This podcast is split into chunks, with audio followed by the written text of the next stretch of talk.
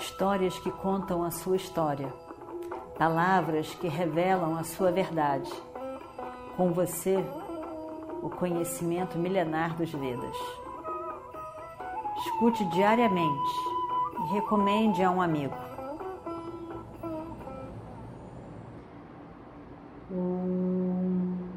Shuklam Baradaram Vishnum Shashivarnam Chaturbhujam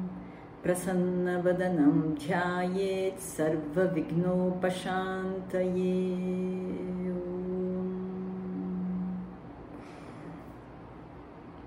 Estamos no campo de batalha. E nesse campo de batalha, num dia terrível da guerra, a guerra já é terrível, mas esse dia era pior ainda.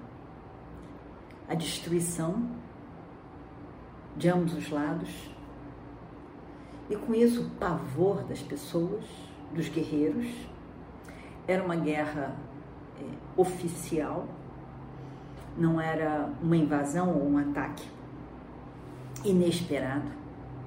Era uma guerra entre os Kauravas e os Pandavas pela, pelo reino, pela coroa do reino de Hastinapura, em que, na verdade, Yudhishthira e Duryodhana, filho de dois irmãos, tinham de uma certa forma, vamos dizer, direitos iguais sobre o reino.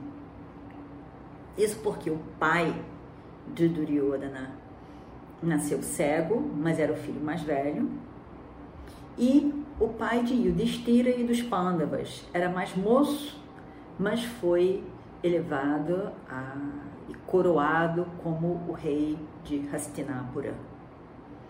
Então, na linhagem os Pandavas deveriam ser os novos reis de Hastinapura.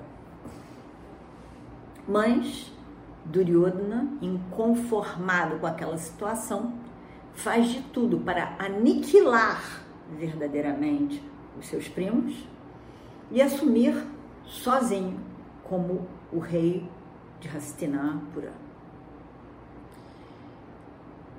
E o Distira deseja negociar, ele tem todos os direitos, ele é o mais velho, inclusive, entre todos os primos. Ele tenta negociar de todas as formas para ficar com um pedaço pequeno, para ficar com isso, para ficar com aquilo. Só isso, só aquilo, mas Duryodhana não cede em nada. Ele acha que a presença dos Pandavas é uma ameaça. A própria presença numa vila ele acha que é uma ameaça. E ele quer tudo para ele. Então, nessa situação, Duryodhana tentou tudo que é forma dármica de envenenamento, de matar com, convidando para uma casa e botando fogo na casa. Olha, foram várias, várias, incontáveis. E por fim, ele resolve fazer um jogo de dados, envolve o pai para pedir que eles aceitem. Nenhum dos Pandavas queria aceitar. E os dados estavam viciados e, e Duryodhana ganha o que estava em jogo. Mas a promessa seria de que em tanto tempo eles voltariam para a parte deles.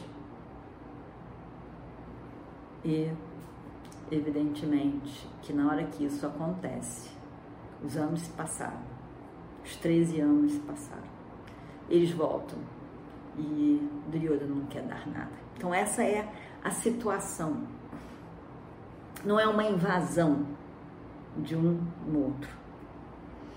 Não tinham civis ali correndo risco de nada. Não teve jeito. Ninguém conseguiu negociar nada, nem Krishna conseguiu negociar alguma coisa com Duryodhana. E Duryodhana diz: Eu quero guerra. Eu quero guerra.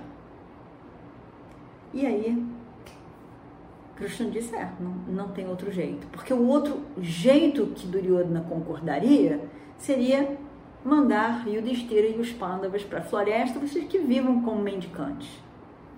Mas o alto respeito autovalorização mínima que seja, de um, de, de, um, de um respeito por si mesmo. Tem que ter.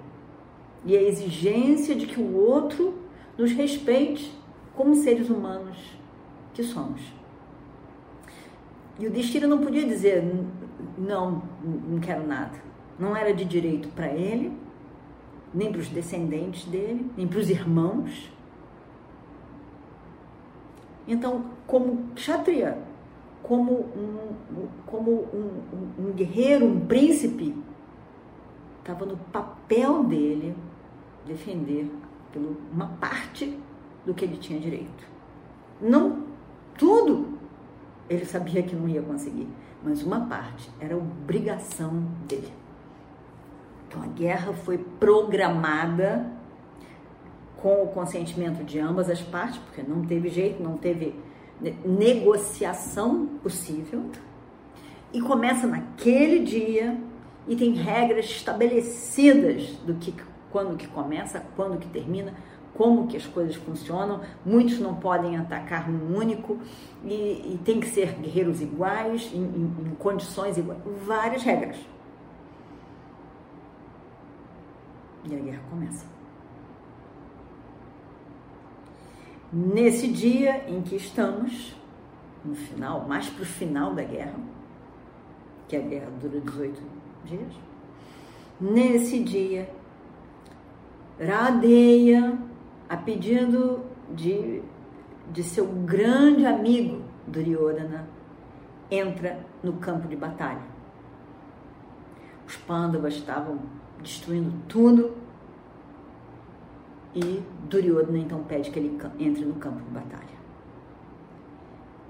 Ele entra e realmente Radeia é incrível. E o Destira sabia.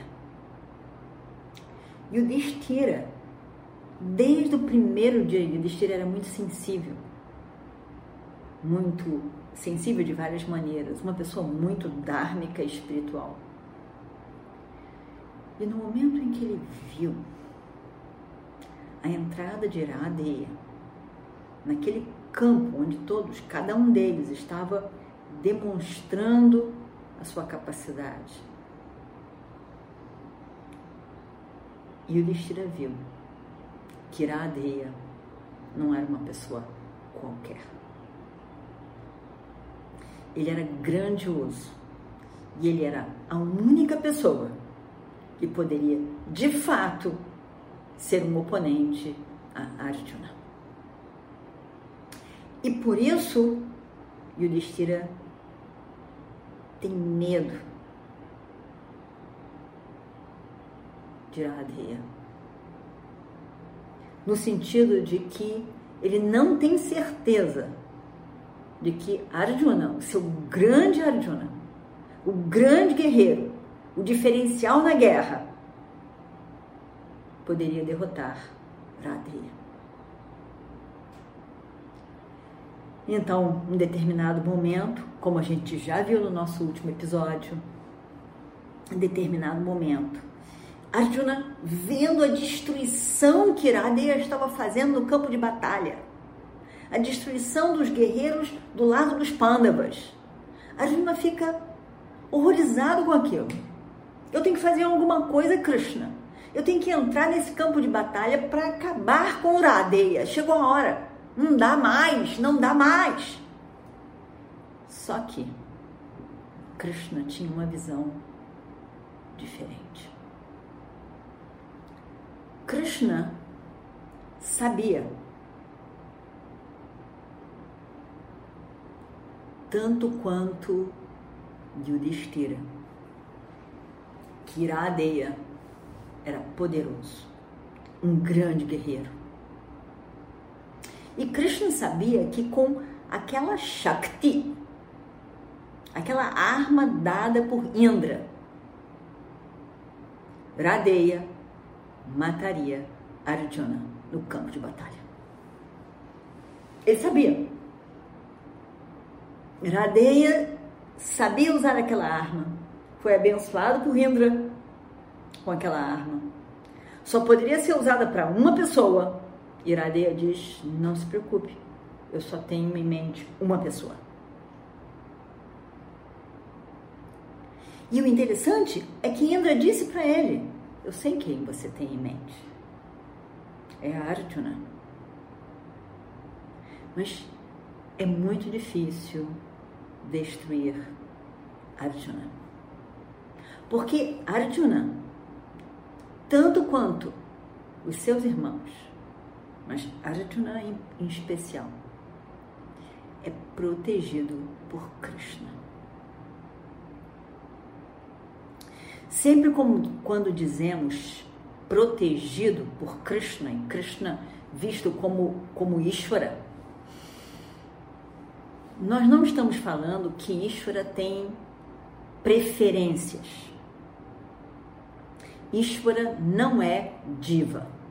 Ishvara é o todo cósmico, as leis que governam o universo. Diva tem ragas e doeixas, gostos e aversões, desejos, de acordo com esses ragas e, e, e doeixas pessoas e objetos que mais gosto. E, portanto, quer aquilo, quer o bem desses, quer esses juntos, mas não outros. Ishvara não tem ragas e doeixas. Ishvara não é uma pessoa. É o todo. E o todo é Ishvara.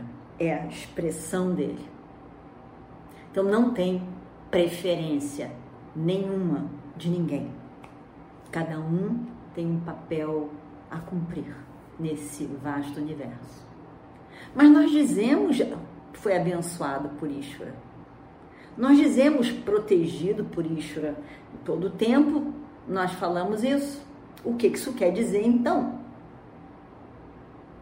Esse abençoado é porque diva ao fazer uma ação recebe o resultado correspondente dessa ação.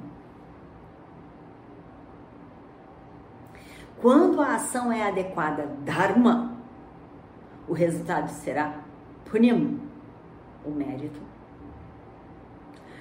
Quando a ação é adharma, não é adequada, de várias maneiras não adequada. O resultado será papo.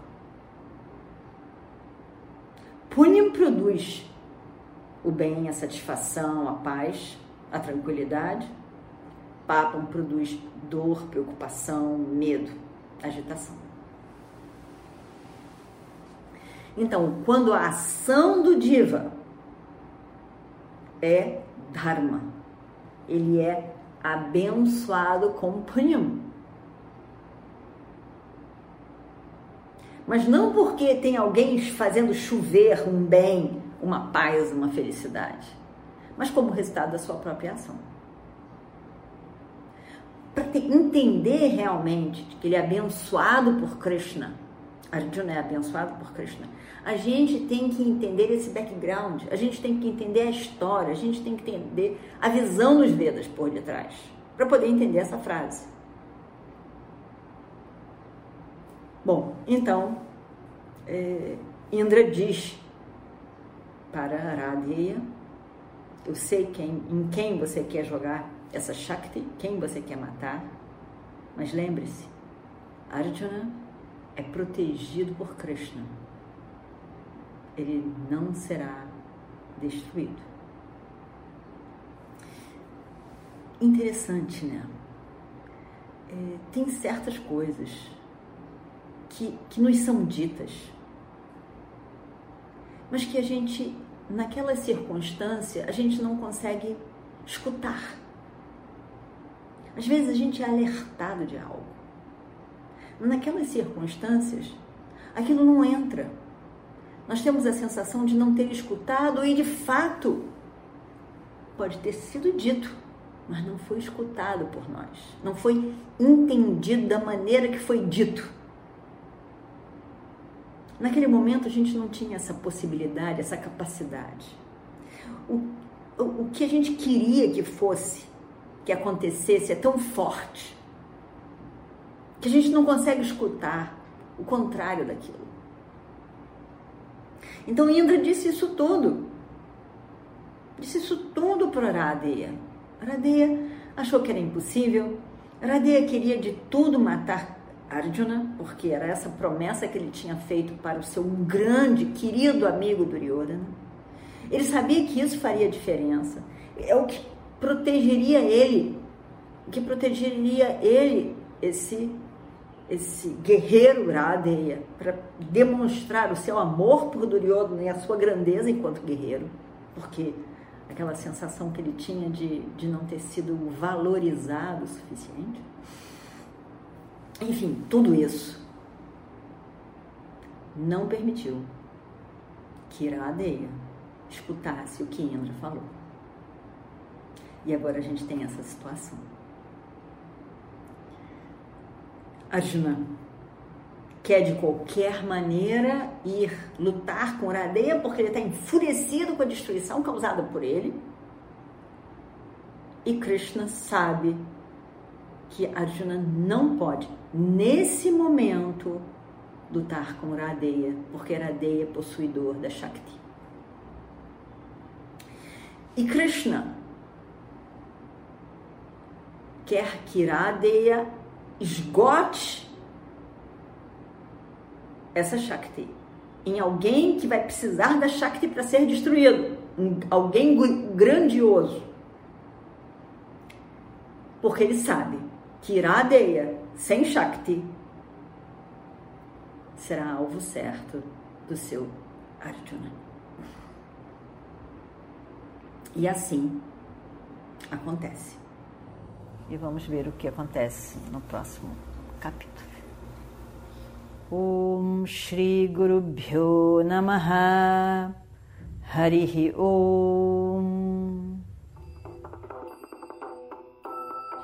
Histórias que contam a sua história, palavras que revelam a sua verdade.